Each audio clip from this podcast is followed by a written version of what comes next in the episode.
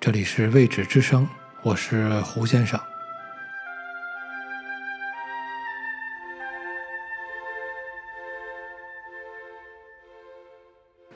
本集继续读托斯托耶夫斯基的作品《温顺的女性幻想故事》第二部分的第二章：障眼布突然落下。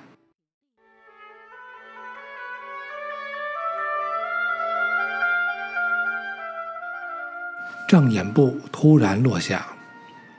先交代两句，还在一月前，我发觉他有一种奇怪的沉思模样，不是沉默，而是沉思。我发现这一点很突然。他当时低头做着针线活，并没有看到我看他。那时候，我忽然吃惊地发现他变得那么纤细柔弱，脸色苍白，嘴唇无血色。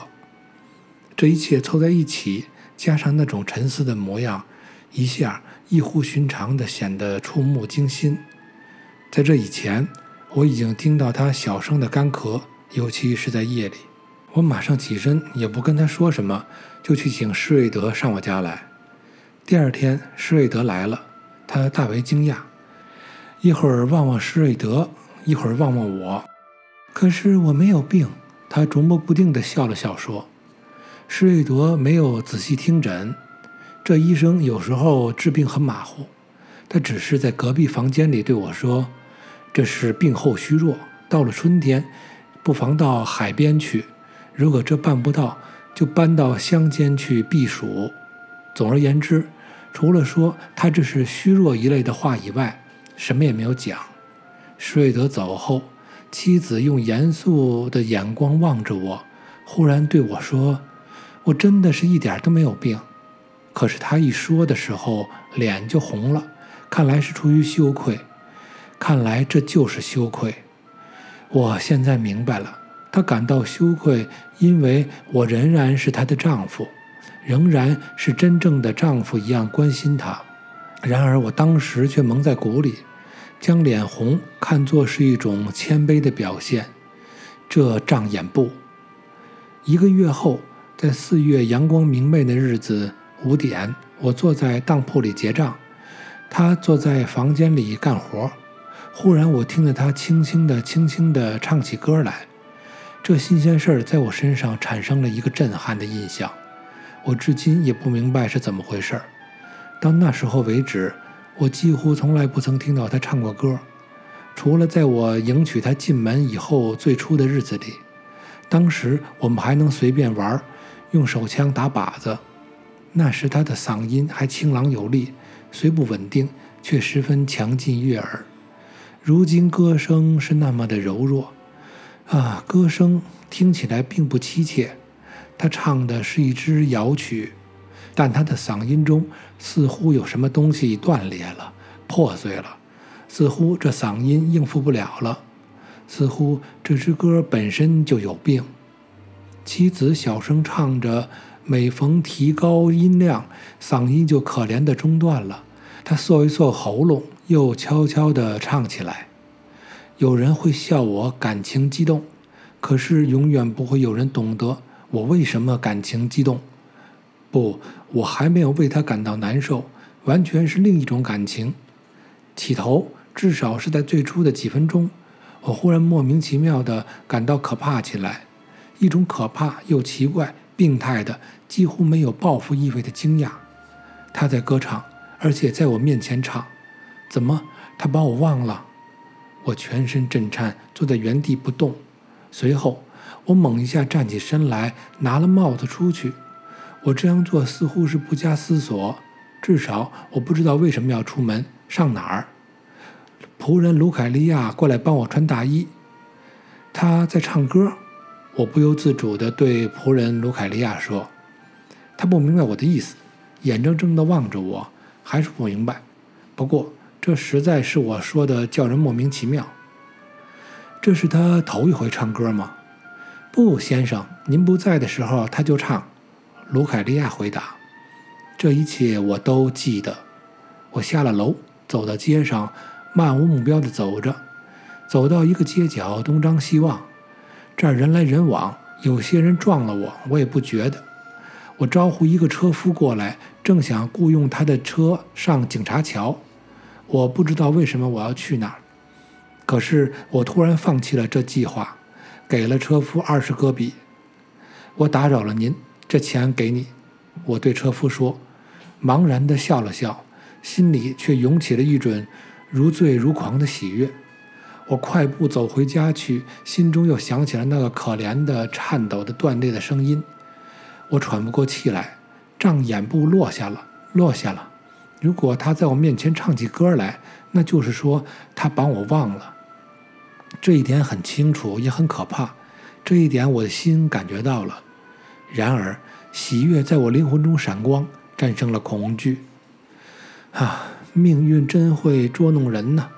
整个冬天，除了这种喜悦之外，我的灵魂中没有，也不可能有任何别的情感。整个冬天，我在哪儿呢？我和我的灵魂在一起吗？我跑上楼梯，不知道进房的时候是不是畏畏缩缩的。我记得整个地板在起伏，我似乎在河里飘。走进房间，他坐在原处，埋头在做他的针线活儿，但妻子已经不唱歌了。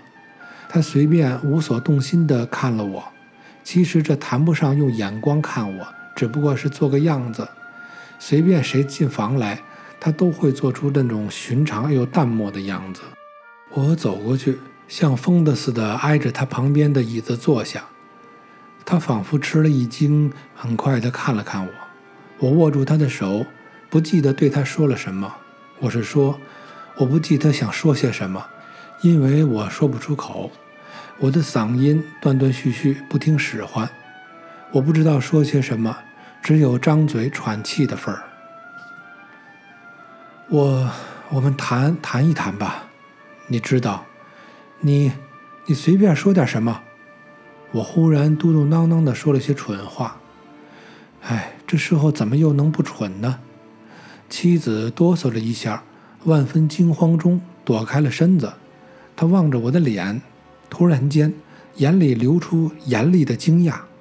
不错，是惊讶，而且是严厉的。他大眼睛望着我，那严厉的神情，那严厉的惊讶，将我完全打垮。原来你还想要爱情？爱情？他在惊讶之中突然发出了这话，虽然一声不响，但我全都看透了，全都看透了。五脏六腑颤抖起来，我扑通一下跪在他脚边。是的，我在他脚边倒下了。妻子连忙跳起来，可我用大的异乎寻常的力气抓住了他的手。我的绝望的处境，完全明白。啊，我明白。然而，信不信由你们。那种欢悦在我心中翻腾到了不可抑制的地步。以致我想我要死了，我满心幸福，如痴如醉地吻着妻子的脚。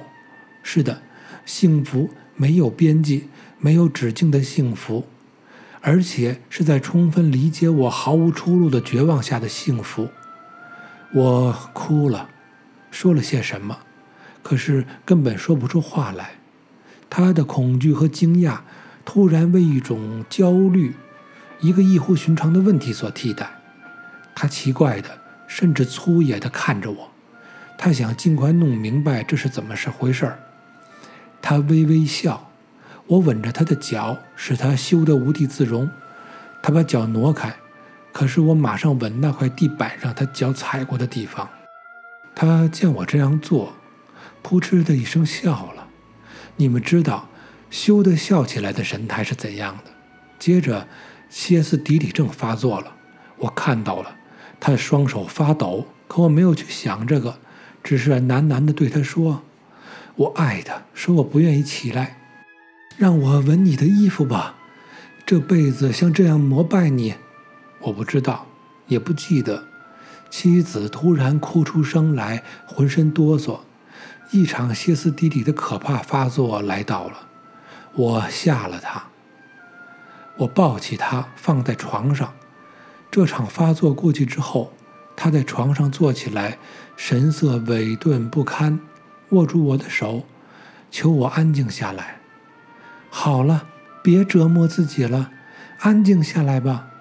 于是他又哭起来。这天黄昏，我始终没离开他身边，我只管跟他说。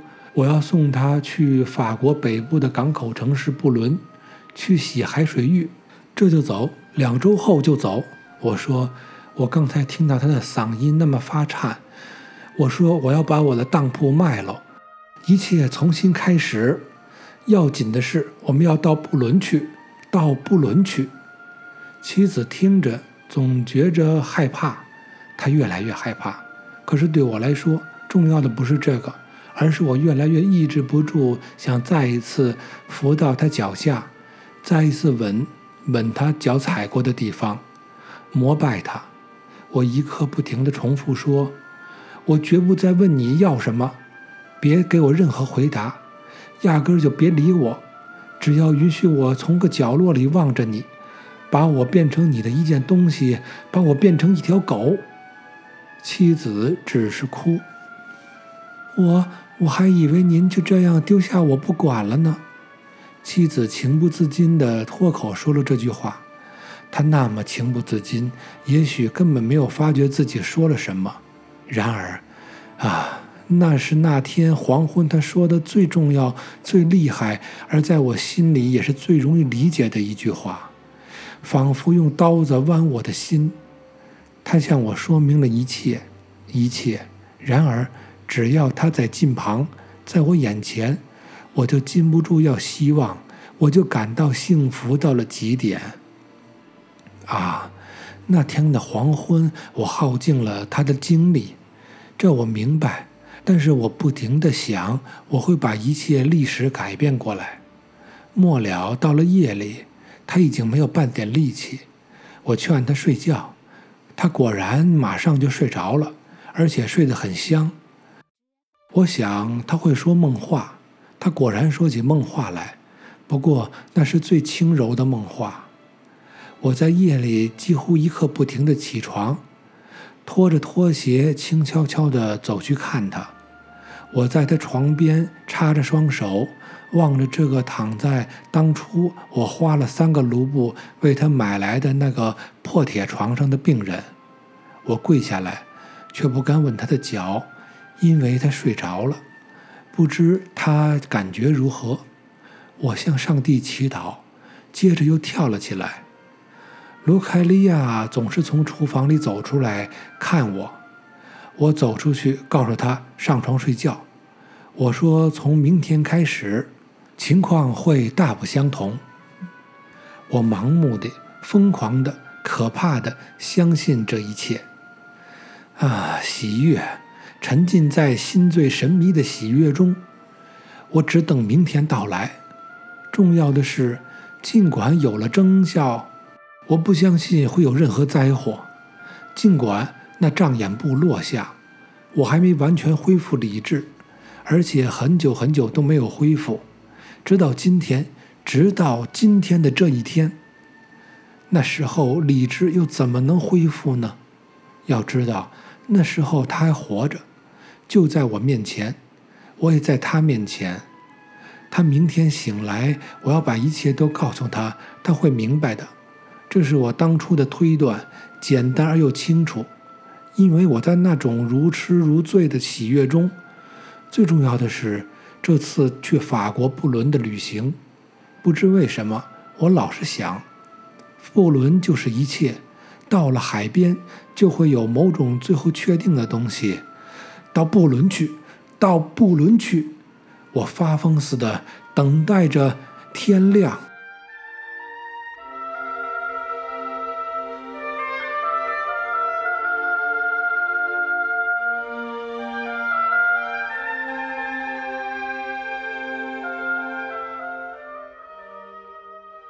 以上就是俄国作家陀思妥耶夫斯基的小说《温顺的女性》幻想故事。感谢收听《未止之声》，我是胡先生，谢谢支持，下集再见。